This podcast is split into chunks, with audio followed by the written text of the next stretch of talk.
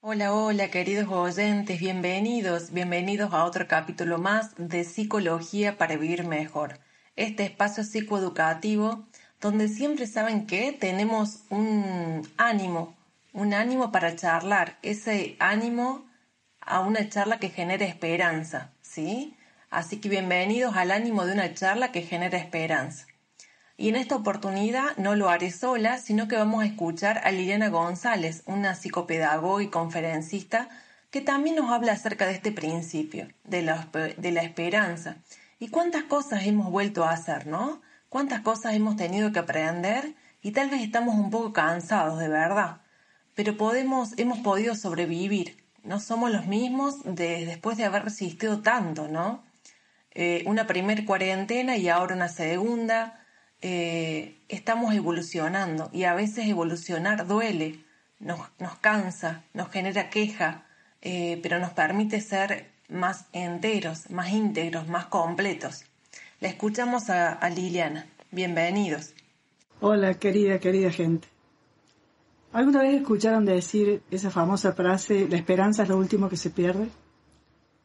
Yo sentía que tenía la esperanza a prueba de balas y ahora la tengo a prueba de virus. Creo que no se puede vivir sin esperanza. Creo que esta pandemia que nos atravesó de forma inédita, imprevista, sorpresiva, nos enseñó, otras cosas, a perder. Perdimos sueños, proyectos, trabajos. Algunos perdieron seres queridos, afectos. Y a pesar de ese, de ese panorama, ¿se puede hablar de esperanza? ¿Hay una luz ahí donde, al final del túnel, como dicen? Creo que sí, porque la esperanza es una ilusión que tiene que ver con el sentido de la vida. Todos queremos vivir una buena vida, pero la esperanza, que incluye la palabra espera, no es una espera pasiva. No es sentarme a esperar que suceda el milagro o que sea el otro el que cambie. Yo yo tengo que trabajar, yo tengo que trabajar para mejorar mi vida, con ilusión. Yo no creo que la esperanza pueda, cuando el deseo es fuerte y está bien localizado, y uno vive buscando realizar ese deseo. Sin embargo, a muchos el COVID les mató el deseo, porque ha aumentado muchísimo el número de depresiones. Ahora, ¿el COVID mató la esperanza? El COVID produjo la depresión. Prefiero pensar, prefiero pensar, porque creo que no somos tan frágiles los seres humanos, que nos encontró con lo opuesto, con una vida vivida, con 5, 15, 20, 40, 70 años, ¿sí? Una vida vivida. Y en esa vida vivida, un montón de decisiones. Algunas tienen que ver con el bienestar y otras no tanto. Y uno es responsable de esas decisiones. Entonces, a partir de esa idea que tengo, que no es pandemia depresión, sino que es pandemia sobre una historia de un sujeto que a lo mejor venía triste y ahora se desencadenó la depresión. Por eso, como creo fuertemente en que lo traumático como la pandemia impacta sobre una historia, sobre una vida ya vivida, creo que lo que nos resta de vida, pensar en el después nos obliga entonces a ir pensando las nuevas decisiones que vamos a tomar para que cuando esto termine, porque en algún momento va a terminar, ¿sí? Esas decisiones tengan que ver con la vida bien vivida, con el bienestar, que no se lo puedo pedir el Estado, los políticos, a mi pareja, a mis hijos, a mis nietos. El bienestar es una suma de esos. Pero el arquitecto de ese entramado de cosas que me hagan bien es uno mismo. Entonces, querida gente, sostengamos la esperanza. Hemos venido al mundo para algo. Todos tenemos algún deseo, algún talento, alguna habilidad que nos puede dibujar caritas felices, que nos puede hacer pasar mejor este momento. Conozco gente que se ha puesto a hacer teatro, canto, baile, huerta, escritura. Hay modos hay modos de no vivir esta pandemia en tono gris y mucho menos en tono negro, ¿sí? Entonces, ahí, coraje, valentía, autoconfianza, conocimiento de uno mismo, descubrir eso que nos brilla en el alma para sacarlo afuera, para entregárselo al otro. Yo quisiera que las familias en pandemia hayan revisado sus rutinas, su modo de vida, el clima familiar y estén proponiéndose mejorarlo. Sueño con una escuela que se ponga de pie de nuevo de la forma en que sea, una escuela hermosa, una escuela entusiasmante, conmovedora, sorpresiva, una escuela que transforme a los chicos en protagonistas, ¿no? que los comprometa con, con, la ecología, con el cuidado del planeta, con el cuidado del otro, ¿no? con esta cuestión de la salud, del cuidado de la salud. Creo que hay tanto para hacer con infancia y adolescencia, tanto. Pero ellos nos miran, ellos nos escuchan, somos sus referentes. Depende que ven en la carita, que ven cuánto brillan nuestros ojos a pesar de lo que nos está pasando. Hay cosas de las cuales agarrarse. Hay posibilidades de tener encuentros chiquitos con alguien que sabes que te va a sumar esperanza, ilusión y alegría. Y esa también es una vacuna, esa también mejora la vida. Sigamos en contacto. Esta pandemia ha servido para hacer un montón de redes. Tengo redes con padres, redes con docentes, redes con amigos, y es maravilloso porque eh, la tecnología tiene eso, ¿no? Esa posibilidad de atravesar la pantalla con el corazón y con el alma y hacer de cada llamado, de cada videollamada, este, un encuentro donde el otro se sorprenda, donde el otro quede con ganas de seguirnos viendo y escuchando. Esta pandemia nos tiene que humanizar, no nos tiene que poner como policías del otro o en, el malestar o en la queja permanente. No, no sirve, no sirve.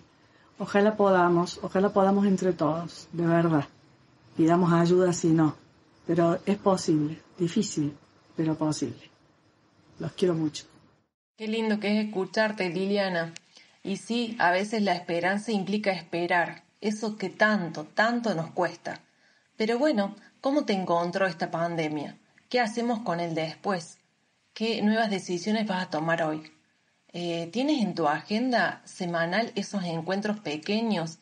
Pueden ser virtuales, ¿no? Que te permiten sumar ilusión y esperanza. Porque ella dice de que esos pequeños, pequeños encuentros que te generan ilusión y esperanza son también una vacuna. Así que sería importante que en tu semana tuvieras este espacio, este espacio para, eh, para despertar esa esperanza, para despertar esa ilusión y conectarte con otras cosas que tal vez no tenías tan, eh, tan activas, ¿no? Eh, tal vez esta pandemia te encontró con falta de fe, con falta de creencias, con falta de provisiones emocionales, eh, con falta de provisiones eh, de almacenaje, de almacenamiento, de dinero. ¿Cómo te encontró esta, esta pandemia? ¿Cómo te, ¿Cómo te encontró y cómo vas evolucionando con este paso del tiempo, no? Eh, a mí me asombra y me encanta ver tantas cosas que hemos aprendido, ¿no? Veo a personas que hacen videos, que hablan, que usan el celular y las redes de una manera que si esto no hubiera pasado nunca las hubieran aprendido. Y eso es magnífico, ¿no? Es muy, muy bueno. Tal vez esta, esta pandemia, esta cuarentena, tal vez te condujo a conectarte un poco con, con creer, ¿no? Con creer. Porque también junto con la esperanza y el servicio, como hemos hablado en otras oportunidades, también está la fe, esa otra pata del banco que nos ayuda a, estabilizarnos, aun cuando los tiempos son complicados, ¿no? El poder tener estas, estas tres eh, cosas son muy importantes, ¿no? Eh, porque algo que tenemos que reconocer es que todo lo bueno de la vida comienza con la fe, ¿no? Y poder permitir que Dios prevalezca en nuestra vida eh, es importante, comienza con la, con la fe, ¿no? Y saber que Dios está dispuesto a guiarnos en esto. Eh, hablar de Dios no es un tema tabú en mi consultorio, al contrario, para mí es un recurso más, que si la persona lo tiene, eh, le sacamos lustre y lo comenzamos a utilizar. Eh, a veces es algo que, hace mucho que no ha hablado, que no ha usado, y la persona vuelve a conectarse con eso y les puedo asegurar que da resultado, da resultado. Porque a veces depositar todo en nuestra propia fuerza únicamente puede ser agotador, eh, pero depositar nuestro peso en alguien más, eh, en ese alguien superior, nos ayuda a compartir la carga, compartir la carga y comenzamos a ver esas bendiciones, comenzamos a ver esos milagros en nuestra vida. Así que te está buenísimo poder pensar en eso. Te invito a hacerlo. Qué lindo encuentro que tuvieron Carlos Rivera y Gloria Estefan en esta canción tan linda, Puedes llegar. Sí, la verdad que ese encuentro les seguramente sumaron mucha ilusión y esperanza. Me encantó, me encantó escucharlos. Eh, estas también son vacunas que sanan. Me encantó. Y bueno, en este tiempo también algo que hice para encontrarme, tuve, un ayuno de WhatsApp por un tiempo, ¿sí? 24 horas, no aguanté demasiado, porque bueno, también son los medios que utilizamos en este tiempo, pero me permitió encontrarme un poco con algunas cosas que, eh, que bueno, que había estado haciendo mal, escuché algunas grabaciones que no estaban muy, muy bien y las pude rectificar y ordenar. Eh, también me permitió ser cuidada, ser visitada por otras personas y eso también estuvo bueno. Recibir llamadas telefónicas también me permitió el ayuno de WhatsApp poder escuchar la voz real del otro lado.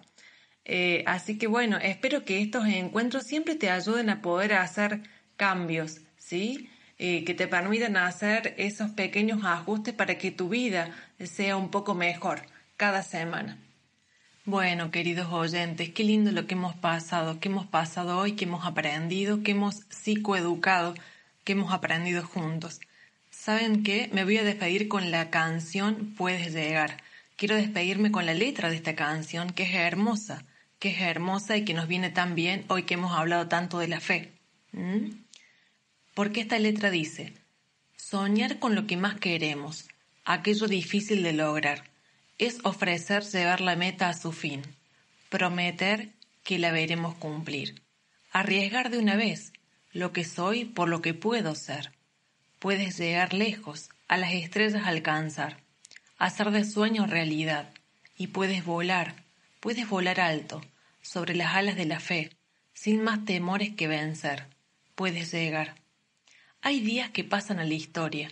Son días difíciles de olvidar. Sé muy bien que puedo triunfar. Seguiré con, toda mi voluntad, hasta el destino enfrentar, y por siempre mis huellas dejar. Puedes llegar lejos, a las estrellas alcanzar, hacer de sueños realidad, Puedes volar, volar alto, sobre las alas de la fe, sin más temores por vencer. Puedes llegar. Oh, y claro que puedes llegar. Puedes llegar lejos. La verdad, hemos aprendido cosas tan importantes, hemos aprendido cosas muy lindas.